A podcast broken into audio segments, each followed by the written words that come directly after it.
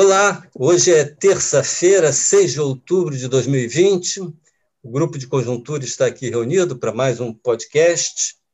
É, eu vou uh, começar aqui fazendo referência. O panorama nacional está pegando fogo, mas eu vou começar fazendo referência ao relatório é, recente da OECD, que atualizou as projeções né, e as visões também deles em relação ao tradicional relatório do, de junho que eles soltaram, né, já no meio do ano. Então, nesse relatório atual, é, é, ele, as projeções melhoraram, mas melhorar não quer dizer que ficaram boas. É, na verdade, para a maior parte das economias, a recuperação ainda é aquela recuperação, usando a famosa sopa de letrinhas, né? a recuperação em U, ou seja, é, para a maior parte das economias, no final do ano que vem, de 2021, é, ainda não se estaria, no máximo se estaria chegando ao nível de produto, de PIB, pré-pandemia, na melhor das hipóteses. Uma exceção, evidentemente, é a China, que essa sim teve uma recuperação em V. A China teve uma queda do PIB de cerca de 10% no, no, no primeiro trimestre, um pouquinho, e depois uma recuperação de todo o terreno perdido, um crescimento um pouquinho superior a 10% no segundo trimestre, de forma que a China é um caso excepcional. A Coreia não chega a isso, mas também talvez tenha uma recuperação em V. O resto é esse U, esse, essa recuperação lenta, é, alguns muito piores do que outros, como a Índia, por exemplo, que teve uma queda do PIB de 25% no segundo trimestre, né? Reino Unido, quase 20%, etc., e, e a Europa em geral, mal. O Brasil está aí mais ou menos no meio do caminho, e, na verdade, a nossa recuperação recente, até que dado, dado, enfim, dado todo esse quadro, não está tão mal assim. Só para citar uma, uma, informação que saiu na semana passada, a indústria brasileira já está com um nível de produção igual ao pré-pandemia, o que é ótimo, né? houve uma recuperação muito forte no caso da indústria. Porém, o setor de serviços, é, que é o setor mais atingido, porque o consumo de serviços exige na, em grande parte dele aglomerações, então ele continua parcialmente fechado e continuará. Então, esse setor está indo bem mais devagar, vai recuperar bem mais lentamente e, infelizmente, este é um setor mais empregador. Então, temos aí um problema de emprego. Né? É, é, estava olhando os dados da PNAD é, Covid, essa PNAD semanal que vai acompanhando o emprego, e a gente vê ali que os dados de emprego hoje estão em níveis muito baixos, eles foram caindo, caindo até cerca de oito semanas atrás. Nas últimas seis semanas, elas recuperaram bem. É, houve um crescimento de um milhão e meio de empregos, segundo a, a, a PNAD Covid, o que não é pouco em seis semanas. É, mas ah, se for nesse ritmo, até o final do ano são mais 3 milhões. Como é um período de, de, de, de que o emprego tende a, ter, a estar mais alto, né? Tende a haver mais contratação pelo fim de ano, é, pode ser que sejam mais, bem mais de 3 milhões. Ainda assim, a gente chegaria ao final do ano com, digamos, na melhor das hipóteses, com 86 milhões de, de, de pessoas ocupadas, 87, ainda bastante longe dos níveis do ano passado. Quer dizer, nós estamos indo bem, mas bem dadas as circunstâncias. Ou seja, ainda faltaria um caminho é, razoável até é, restabelecer é, completamente, digamos assim, um nível de emprego é, normal, satisfatório. É, isso, obviamente, leva a uma questão central. Quer dizer, é, que você interromper todo esse, processo, esse auxílio que vem sendo dado, vem sendo dado a vulneráveis, a desempregados, no, no, no, final do ano, está é, ficando mais ou menos evidente que seria um, um, um, um evento prematuro. Né? Então, provavelmente vai ser necessário pelo menos estender por mais algum tempo aí, esse mais quanto depende do acompanhamento que a gente faça, da velocidade em que essa, é, essa, essa recuperação do, do, da, da, ocupação e do emprego continue. Né? Então, mas alguma coisa vai ter que ter. É, se junta a isso a famosa questão, o debate que tomou, que vem tomando conta da, da né, do, do, país, é, que é o debate sobre a chamada agora chamada renda cidadã.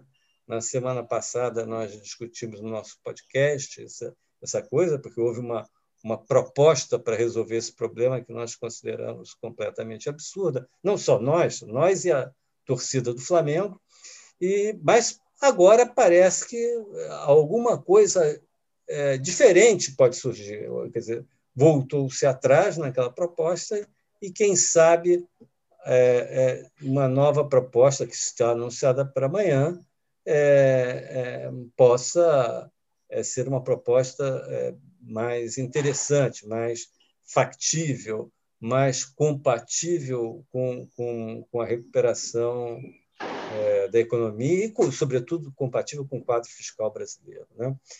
Mas, enfim, é, isso aí, é, essas são as questões que estão aqui tomando conta da discussão, e eu queria aqui abrir a, a palavra aqui para os, os colegas aqui do grupo de conjuntura para comentar, é, quer dizer, todo esse tumulto recente e essa, essa, digamos assim, essa esperança de que, quem sabe, possa surgir aí alguma luz no fim desse túnel. Essa esperança, começar... né? Diga, Margarida. Essa esperança, né, Francisco, a gente é bom os nossos ouvintes saberem, surgiu ontem com um café da manhã que foi promovido pelo Palácio do Planalto, junto com Maia, presidente da Câmara, e o relator né, da PEC emergencial. Então, eles saíram dizendo: olha, nós não vamos furar o teto. Então, isso é que está nos animando um pouco. Na verdade, a gente não sabe qual é a proposta que vem, amanhã ou depois, não sei. Mas isso nos animou, que é um pouco isso que talvez o nosso leitor não tenha acompanhado, como a gente está acompanhando, né? Botando uma lupa em cada minuto sobre a discussão desse programa Renda Cidadã. Então, é um alento que surge. Mas o que, que poderia ser isso? É, isso é que eu fico aqui dando tratos à bola, porque é, antes se disse que não ia furar o teto, e aí se veio com aquela proposta dos precatórios. Né? É. É, que, da onde é que pode se tirar aí um, um, um coelho dessa cartola? Eu posso falar um pouco sobre isso? Sim. Não sei se a Margarida quer. Não, acho que você que pode falar, Caio. É, eu acho que essa, o problema todo, que de fato o que houve ontem, ah, depois de uma semana muito tumultuada que a gente teve semana passada, né, o que houve foi uma, um, sinais de alguma coordenação política do governo retomar a ideia de é, tentar fazer o, o renda cidadã dentro do teto, que foi contribuir para amainar um pouco, melhorar na margem o comportamento muito negativo dos ativos financeiros, de modo geral, na semana passada. É, o problema é que, então, nós estamos agora numa, aguardando o que, que vai sair dessa coisa, né? Como o cenário era muito negativo, agora a gente está um pouco menos pessimista, porque pelo menos há uma sinalização de uma tentativa de algo mais razoável é, para o renda cidadã, que não signifique uma mudança que seria muito mal recebida, como a gente tem todos os sinais, no regime fiscal. A dificuldade aí, uma, um primeiro ponto que eu queria chamar a atenção, é que se a gente for pensar bem, para caber no teto do gasto, o renda cidadã, é, as quatro principais alternativas, isso envolve, em primeiro lugar, corte de gasto. Não adianta nada aumentar a arrecadação para esse fim, porque uh, para respeitar o teto tem que cortar outros gastos para caber esse novo gasto, que é o renda cidadã. As alternativas uh, uh, mais viáveis, que são um pouco até meio consensuais entre os especialistas do assunto, é que são a fusão dos programas sociais, dos quais o principal é o abono, para daí fundir esses programas com o atual Bolsa Família e criar um mega programa de transferência de renda. A vantagem de ser muito mais focado do que é atualmente o Bolsa, Abono, tal, são programas que têm muito desperdício de dinheiro, na verdade. Então, a ideia de focar. Eh, uma segunda ideia é a PEC dos gatilhos, para E aí a, a redução de gastos viria de uma redução de jornada e salário de funcionários públicos. É uma segunda possibilidade, estou elencando as possibilidades do ponto de vista lógico. A terceira é a ideia da, de, da desindexação do orçamento, que eu acho que não vai estar, porque o próprio relator já tinha dito semana passada que não ia incluir no, no seu relatório lá para o orçamento a, a possibilidade de desindexação, mas do ponto de vista das possibilidades, seria uma possibilidade forte. É, Uh, o Bolsonaro deu, foi para ela que o Bolsonaro deu aquele famoso cartão vermelho, mas a gente está pensando numa desindexação não para os mais pobres, mas seria, por exemplo, uh, incluiria, por exemplo, certamente aposentadorias, o INSS e tal, mas nas camadas de renda bem mais elevadas, não nos mais pobres. Uh, esse seria um terceiro caminho. E um quarto caminho, uma reforma administrativa que contemple os atuais funcionários e não só os futuros. Essas são as possibilidades lógicas. Não tem muito mais como tirar coelho dessa cartola e surgir com uma novidade desconcertante. Para cortar gastos são essas possibilidades. Então, a gente tem que ver o que será factível disso. O Bolsonaro, até, até agora, tem vetado todas elas, mas eu imagino, depois da reunião de ontem, para sair um clima mais otimista da reunião que teve, e depois do jantar com Rodrigo Maia, com Paulo Guedes e, e os ministros e outras, outras, pessoas importantes do governo e tal, uh, imagino que esteja delineando um programa onde, de algum modo, essas quatro alternativas que eu coloquei vão aparecer, uma, pelo menos uma ou duas delas, porque senão não, não, não existe como, na verdade, fazer esse programa. Deixa eu aproveitar para colocar eu vou voltar aqui a, ao relatório lá da OECD, mas para trazer a, a, a baila aqui uma questão bem brasileira, que é o seguinte: uma das coisas que eles propõem é, nesta segunda fase, estou chamando de segunda fase porque a gente já saiu da fase do lockdown, no mundo inteiro a gente está na fase de flexibilização. Né? Então, uma das alternativas que eles propõem para é, é, reforçar o crescimento é uma ampliação do investimento público, baseado em quê? No seguinte argumento, de que as taxas de juros nos países, nas economias avançadas, estão próximas a zero, quando não abaixo de zero em alguns países, né? em alguns casos, para bônus de 10 anos, por exemplo. Então, você financiar um investimento público hoje, apesar porque o investimento privado ainda está um pouco retraído por conta do clima de incerteza. Um investimento público em infraestrutura ou em economia verde, etc., é, você pode fazer isso com uma taxa de juros de zero. Né? Então, o, o custo de oportunidade é, é, é, é, muito favorável ao investimento público neste momento. É, trazendo para o Brasil nós nos defrontamos com um problema. A princípio, a gente poderia pensar, bom, a taxa de Selic aqui também não é tão baixa, mas é 2%, baixíssima. No entanto, quando a gente olha as taxas relevantes para o investimento de longo prazo, que é esse que a OECD está é, recomendando, a coisa não é bem assim, né?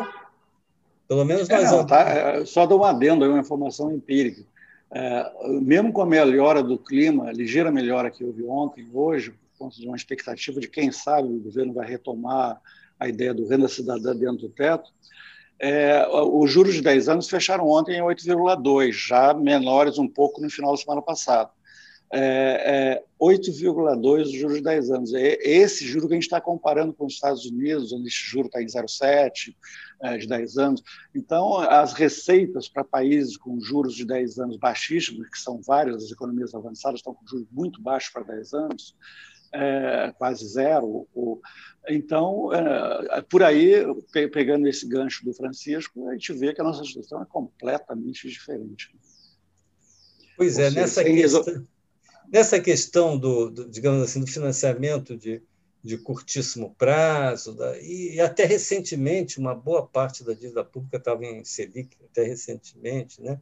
e, e, e para esse investimento, e também para o investimento privado, para os gastos privados, para financiamento do consumo, a taxa Selic de 2 ainda é uma, uma coisa relevante, mas quando a gente começa a pensar em investimento, que é exatamente a variável mais difícil de mobilizar né, numa, numa situação como a atual, que é uma situação de uma incerteza gigantesca.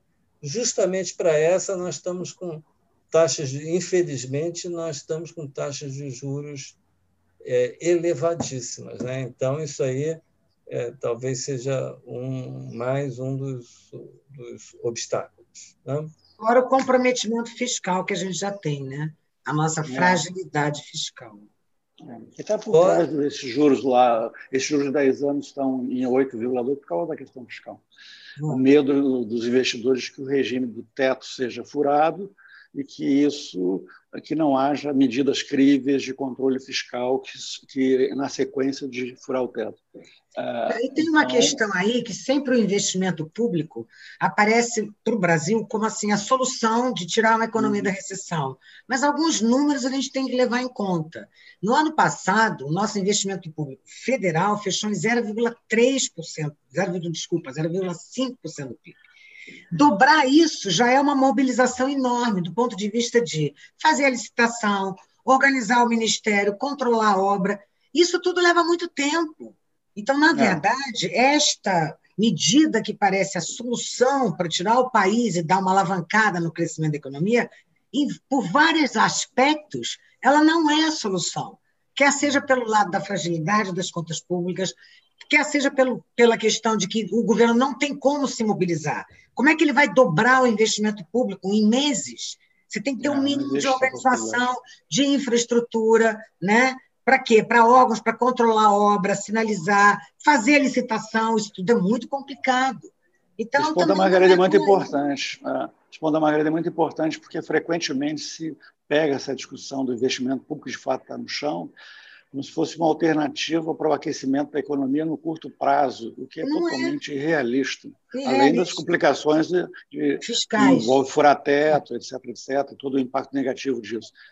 Aliás, é, só para essa questão do furar-teto, eu acho que uma das coisas, se precisasse mais uma, um movimento pedagógico de como, como os investidores veem o que, que é furar-teto, mudar o regime fiscal, a gente teve um exemplo claro a semana passada e agora no início da semana com a ligeira melhora que ocorreu. Tanto a piora expressiva semana passada se deu pela percepção de um risco crescente do teto, do regime fiscal centrado no teto, e a melhora agora se dá pela possibilidade de, quem sabe, o governo retomar a ideia de fazer um renda cidadã dentro do teto. Então, é, a sensibilidade dos investidores, leis dos juros e todas as variáveis que afetam a economia real, afetam o financiamento público tudo mais, é extrema a questão do regime fiscal coisa que frequentemente é desconsiderada pelos economistas que propõem mudar o regime fiscal, gastar mais, é só uma questão de vontade política, de não ser ortodoxo, não fazer terrorismo fiscal, como eles dizem. É, os sinais são todos na direção oposta, de que o Brasil não tem condições, dada a sua crise fiscal, de seguir por esse caminho. É, aliás, é o texto do FMI, que foi divulgado ontem sobre o Brasil, é muito nessa linha também, na verdade. É, e me parece um texto adequado sobre esse aspecto. E olha que o FMI está recomendando que os investimentos públicos sejam um instrumento fundamental para as economias recuperarem. Mas no caso brasileiro, eles estão é. abrindo, dizendo, não, não é por aí. Porque Eles fazem uma diferença com os nossos economistas. Uh, virou um mantra de muitos economistas. É. Virou um mantra de economistas, até que antigamente eram contra o populismo e gastos sem uh, fontes adequadas de financiamento. Agora tem dito, não, alguns dizem que o mundo mudou, dessa vez é diferente. Até o FMI. O FMI é. não acha isso, e, embora ele esteja recomendando expansão fiscal em vários Exatamente, países. mas não para nós. E, não para nós. Para nós, eles dizem que mexer no teto, no momento atual, seria é uma coisa. É a pior coisa do mundo. É, desastrosa. É, mas então... aí eu acho que eu acho até que aquele ponto anterior que a Margarida colocou, que eu acho que foi importante, porque colocou assim, o pé no chão, né? Quer dizer, é. Como é que a gente aumenta investimento público? Né? Fazer assim, não uma varinha de contar. Qual é o tamanho dele dobrar. atualmente? Como é que, como é que você vai fazer isso? Você ah. tem é, ah. dezenas de projetos parados, não sei o que. Imagina é. você ainda quer botar mais, não, não, não é simples. Você tem que, antes de mais nada, aumentar muito a eficiência né? na gestão disso daí.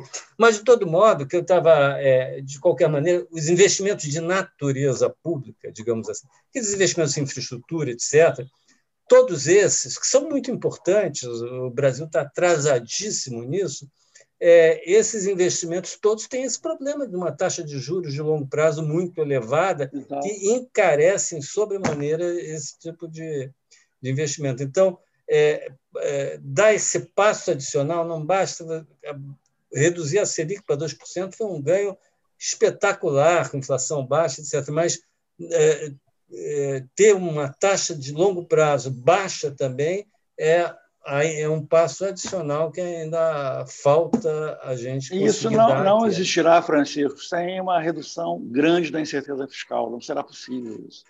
Então, a gente está voltamos ao velho tema da questão fiscal. Que isso, na verdade, os juros dispararam longo por causa da questão fiscal. É, então, essa é a questão, continua assim. Lixa, quais são as suas expectativas, você que andou calado esse podcast todo, em relação a esse quadro que a gente está vivendo aqui, a luz no fim do túnel, na sua opinião? Isso. Então, eu acho que em termos de investimento público, que já foi colocado, não, não temos espaço fiscal para isso, com juros de 10 anos em, acima de, de, de 8%, o custo de oportunidade também está muito elevado, a diferença dos países desenvolvidos. Então, resta voltar ao tema que o Caio, Francisco Eduardo, Margarida tocaram inicialmente, como se resolve a questão do, do renda cidadã. Tá? Novamente, como a gente colocou na, na, na semana passada, renda cidadã, se for criado, é um programa permanente, o que significa que as reduções dos gastos têm que ser permanentes. O Caio levantou quatro eh, possibilidades lógicas de redução de gastos, mas nenhuma das quatro se espera que sejam permanentes. Tá? Então, Não, duas seriam a fusão do programa social. A fusão do programa e a, e a, e a reforma administrativa, sim. As Seria... outras medidas, desindexação, redução de jornada, o, seriam tipicamente transitórias. Mas as, das quatro, duas são é, permanentes, no, estruturais no e duas da, transitórias. No caso da fusão dos programas sociais, o Bolsonaro já é, vetou com aquela famosa frase de que não vai é, financiar os pobres, os paupérrimos com usando com a renda dos pobres, não? Então a fusão dos programas sociais que pode ser a melhor estratégia, como a gente já destacou várias vezes aqui, é, não parece ser permanente por razões é, basicamente políticas, de escolha política do, do, presidente da República. Tá? Nesse sentido, você poderia reduzir, por exemplo, é, o abono salarial de, de uma parte de, da, do pessoal mais rico que recebe, não? do pessoal com renda maior dentro do abono salarial, mas é, a impressão, e aí é uma opinião pessoal, é que dificilmente o presidente da República tornaria isso isso permanente, tá? Porque uma uma das alternativas é, é não acabar com o abono salarial, sim, mas reduzir o abono salarial não para os que ganham até dois salários mínimos, mas só os que ganham até um salário mínimo. O que pode ser difícil de que o presidente da República considere isso como é, permanente, tá? Um pouco o que eu quero argumentar, que seria um pouco a. Mas é claro que é uma especulação, e fazer é, esse tipo de especulação, sabendo que amanhã tem uma decisão que pode me desmentir e, em consequência, é, tem um risco elevado de a gente é, parecer mais otimista, pode ser que a alternativa mais provável é que, em lugar de criar um programa permanente, se se volte com uma solução transitória. Então, tem uma expansão, ou seja, anunciada no curto prazo, enquanto se continua discutindo as questões mais permanentes, porque as questões permanentes não, não, tem, não tem tido solução. Então, você pode estender, de alguma forma, o auxílio emergencial, ou esse financiamento eh, para as famílias necessitadas, por alguns meses no, no ano que vem, e aí você teria que ver o marco jurídico, é, institucional, se seria uma é, seria feito a partir de, de uma PEC que permitiria furar temporariamente o, o, o teto do gasto ou não, porque o, o ponto que, que, que, tanto Francisco Eduardo quanto o Caio destacaram é que não dá para suspender o auxílio emergencial em dezembro, não? Levar ele para zero, porque os efeitos da pandemia vão ser sentido por um não? Por causa do Francisco Eduardo falou sobre o efeito eh, que está acontecendo no emprego, basicamente no setor serviços, isso não vai ser resolvido eh, no final deste ano. Em consequência, nós vamos precisar, e isso todos nós apoiamos, um, um auxílio para eh, o início do ano que vem. Como a gente não tem soluções permanentes, ou pelo menos por enquanto não tem se encontrado, a menos que amanhã exista uma surpresa enorme, tá? e se, se, se, se coloque eh, essas quatro possibilidades lógicas que o, que o Caio colocou e seja aprovado pelo Poder Executivo, tá? e aí a gente consiga eh, ter uma solução permanente. Não me parece esse o cenário mais provável. O cenário mais provável é que a gente tenha uma espécie de eh, prorrogação de, desse estado de emergência, de alguma forma, aí tem que ver, o que já falei, o, a justificativa jurídica, como que isso vai ser, vai ser colocado. Tá? Só que eu gostaria também de discutir outro tema. Além desse problema do teto do gasto que, e, do, e do renda cidadã, existe um outro problema que está associado ao problema do emprego, que Francisco Eduardo colocou, e que está muito ligado à desoneração da folha de pagamento das empresas. Tá? ter uma desoneração, ou seja, reduzir o custo do, do trabalho para as empresas. Isso é fundamental do ponto de vista estrutural, não? Deveria ser uma das reformas estruturais. O Ministério da Economia, com Paulo Guedes, tem sinalizado isso várias vezes, não tem tido nenhuma é, nenhum efeito prático por enquanto, mas existe também a desoneração da folha de pagamento para 17 setores, que acaba em dezembro, tá? que deve envolver por volta de 10 bilhões de, de reais. Esse outro debate, esse outro debate que está sendo colocado é um debate diferente do, do debate do, do renda cidadã, porque não afeta os gastos, afeta mais é, o lado da receita é, do governo, mas que também é, precisa de ser tratado por causa dos efeitos da pandemia. Tá? Está tendo também um debate sobre se você prorroga essa desoneração, quais, de onde que você teria contra, a contrapartida pelo lado da receita, não? Então, esse é outro tema que não tinha sido colocado e que poderia ser colocado. Porque, digamos, pandemia cria dois problemas, não? Ou seja, desde por um lado tem a renda das famílias, o emprego delas, e por outro lado tem a situação das empresas. Pois é, então, complementando ao que o Lixo acabou de colocar, essa questão da desoneração da folha, porque tem duas discussões aí, a desoneração da folha de pagamentos num marco maior, que o custo de contratar no Brasil é enorme. Então, recentemente, a CNI soltou um documento dizendo que a nossa folha de pagamento tinha assim, encargos que colocavam ela num valor muitíssimo mais alto do que qualquer outra economia do mundo. Essa é uma discussão que é a discussão do Guedes. Mas existe essa outra questão que o Lixo acabou de colocar, que é a desoneração da folha de pagamentos, que é, na verdade, uma lei que foi lá em 2015, ela foi instituída como lei, que uma série de setores pararam de pagar contribuição patronal para o INSS 20% sobre a folha salarial e passar a pagar um imposto que incidiria numa alíquota de 2,5% a 4,5% sobre o faturamento, aí depende do setor. E no final deste ano, esta lei será totalmente extinta, ou seja, ainda tem 17 setores beneficiados por essa medida, e segundo a lei, né, no final desse ano, essa medida, essa, esse benefício seria extinto. Agora, isso obriga, pela lei, a que o Tesouro Nacional cubra a renúncia previdenciária do INSS. Então, isso é um aumento de gasto, sim, do Tesouro Nacional para o INSS. E que, nesse momento da discussão do teto do gasto, né, é ter que botar na balança. Você vai privilegiar a empresa com este benefício, que hoje só está restrito a 17 setores, os outros setores da economia já não têm mais esse benefício, mas 17 deu-se mais tempo para eles se adaptarem. Né? Então, dá o benefício para 17 setores ou para 40 milhões de pessoas que não vão ter como sobreviver num contexto de um mercado.